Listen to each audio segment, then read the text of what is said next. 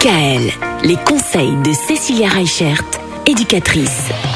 Cécilia, on dit depuis lundi, pendant les vacances scolaires, pendant les vacances d'été, on va en profiter pour faire en sorte de continuer à, à exercer les enfants à différentes choses, notamment ceux qui ont été un peu en difficulté scolaire. On parlait hier de lecture. Donc on doit les faire travailler, sauf que les vacances, ça doit rester des vacances. C'est ça, il faut garder la notion de plaisir. Il faut vraiment être souple, ne pas imposer un nombre de pages à son enfant par jour. Parce que du coup, à la place de lui donner ce plaisir de la lecture, on va le dégoûter de la Eh oui. lecture. Eh oui. Bah oui. Donc euh, ce qui va être important, c'est c'est d'être souple par rapport à, à la charge de lecture qu'on va demander. Ce qui va aussi être un point bonus, c'est qu'il y a certains enfants du coup qui se prennent au jeu de la lecture. Et du coup, bah, s'ils se prennent au jeu de la lecture, allez, on est d'accord de retarder le coucher de 10-15 minutes parce que du coup, il veut absolument finir son chapitre. Ce qui va être intéressant aussi, c'est d'arriver à échanger sur la lecture qu'on a fait. Qu'est-ce que tu as pensé de la princesse? Est-ce qu'une princesse, ça met vraiment son doigt dans le nez? Des choses comme ça.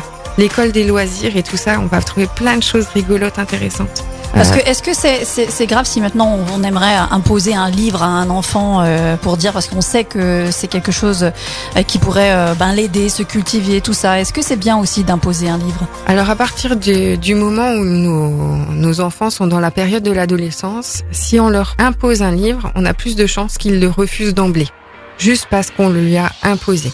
Par contre, on peut lui permettre de le guider dans ses choix et de lui proposer un choix parmi trois livres. Et ben du coup, ça va lui permettre de se sentir plus libre, mais ça ne veut pas dire pour autant que lui va le finir. L'idée, c'est de prendre un temps avec lui pour l'aider à choisir plutôt. Merci, Cécilia.